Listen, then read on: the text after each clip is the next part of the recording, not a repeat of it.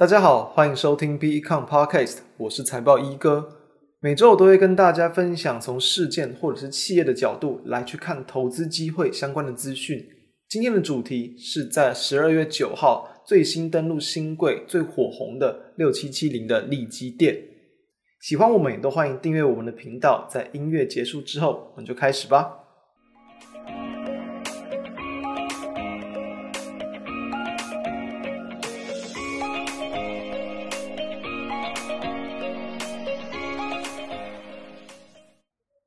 在聊利基电之前呢，我们要先认识力晶这间公司哦。力晶在过往是这个记忆体制造公司哦，在二零一二年哦，它的股票下市了，让接近三十万人哦去这个套牢的一个情况。当时候，因为在这个二零零八年的金融海啸风暴扩散之后的一个负面的影响，让整个记忆体产业表现得十分惨淡。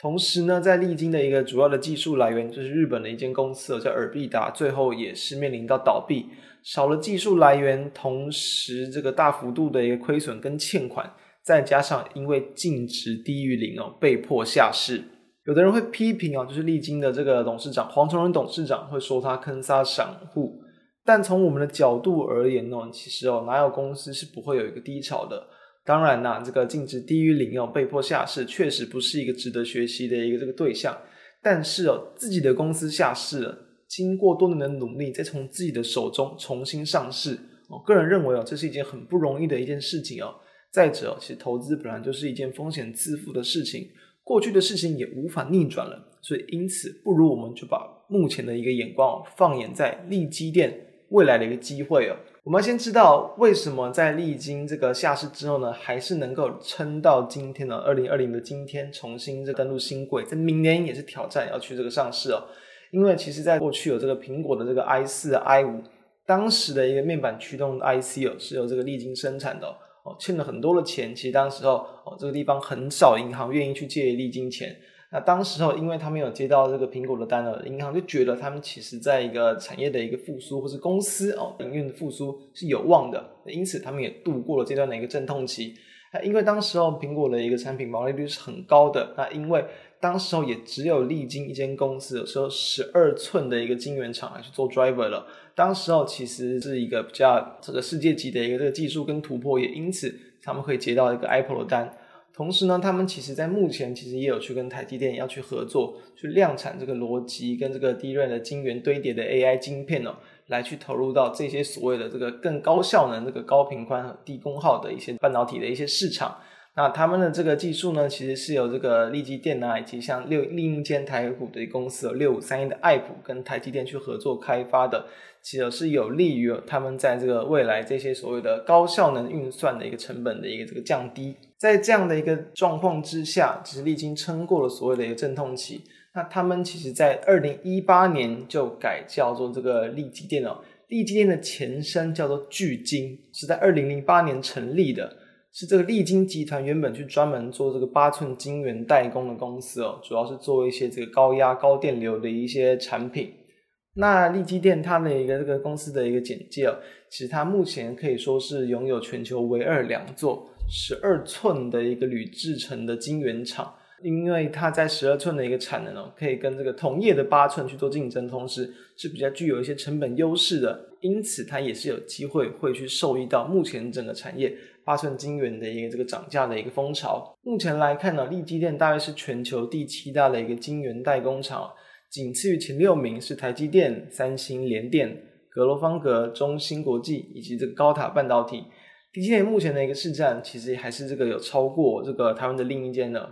晶圆制造公司世界先进的，目前的一个市占率大约是这个一点四趴左右。那跟这个台积电跟联电的一个差异在于说，像是台积电啊、联电啊，主要是以铜制程为主；力基电他们是以这个记忆体起家，是以这个铝制程为主。那以铝制程的一个技术去导入这个十二寸的一个逻辑 IC 的一个生产，其实相较于八寸晶圆代工会比较具有成本的一个优势。他们在产品组合的部分呢，这个逻辑 IC 大约是占这个五十五趴，比如说像是一些驱动 IC 啊、电源管理 IC 啊、影像感测元件等等，都是属于在这一块。记忆体的部分则是占了大概四十五趴，其实大概就是各半了，就是在于这个 IC 跟记忆体大概就是一半一半左右。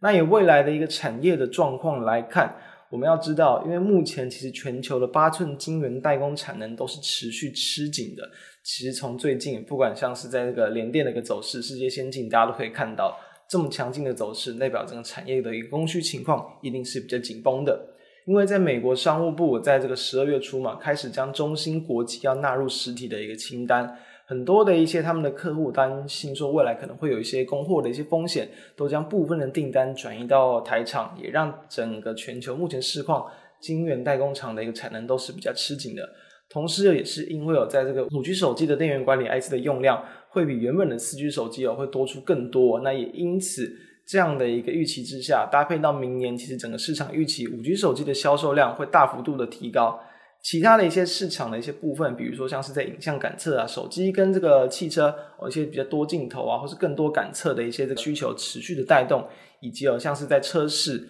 车的市场在今年的这个下半年第四季之后，也是开始有一些复苏的一个情况，明年有机会去做反弹，也激励到很多像是一些功率元件啊，这个二极体等等的需求都是开始增温，也因此这样的一个情况是会有利于利基电在明年他们的营运表现。而涨价当然就是很有利于他们营运往上走高的一个这个利多啦。在联电其实已经有宣布明年会有一个调整代工价的动作，力积电其实也表示会去做跟进，因此这个不管是需求的一个增加，或者是价格的一个这个涨价，都是明年的一个主要可以去关注的成长动能。它的一个财务状况，我们可以先知道，其实力积电因为是才刚新贵嘛，所以说呢，其实哦他们还没有那么完整结构的这个每一季的一个季报跟财报。但是其实哦我们还是可以先知道他们在过往几年跟上半年的表现。在二零一八年，他们是因为整个功率的元件需求是比较畅旺的，然后在这个记忆体的产业啊也是比较这个处于乐观的情况。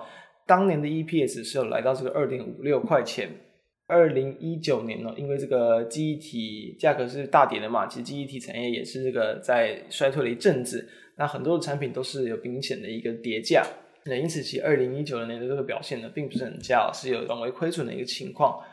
立基电在今年的表现呢，今年上半年它的获利是零点六元哦，其实相较于在二零一八年的表现，确实还没有达到当时候的一个水准。但是相较去年，确实已经有开始见到复苏的情况。但是呢，从一个评价的表现，我们当然就需要去跟同业去做比较啦。有的人会说，利基店到底该不该追？我们可以直接从一个很明显的例子来去做一个观察。昨天的利基店应该是说十二月九号是一度最高冲到八十四元，最后的收盘是五十五点七元。那在十二月十号，今天的收盘是在这个五十二点二元哦。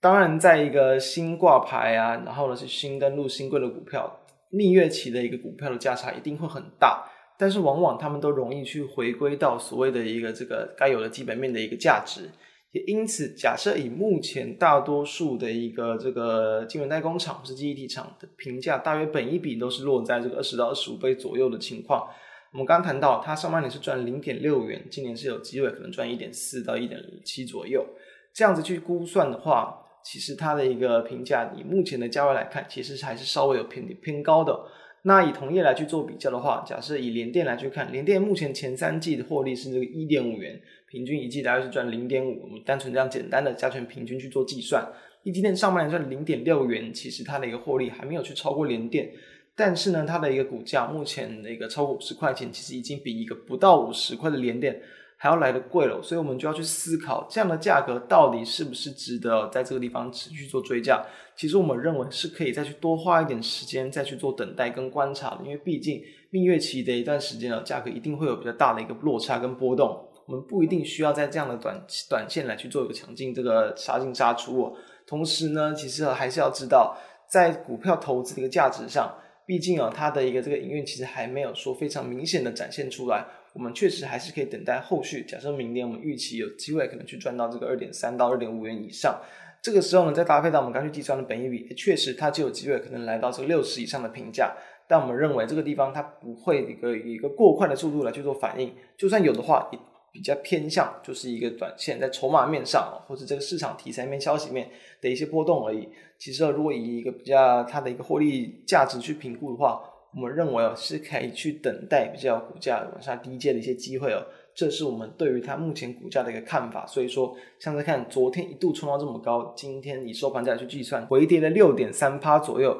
就是代表其实这个地方市场也不太愿意去用这么贵的价格来去做追进，也因此这种所谓的搭上产业的一个风潮或者一个热潮的一个产业跟个股，我们认为是可以持续值得追踪的，但是在评价上就更需要去搭配到同业的比较去思考，到底现在是贵还是便宜哦。以上就是我们今天跟各位分享的重点，我们下周再见，拜拜。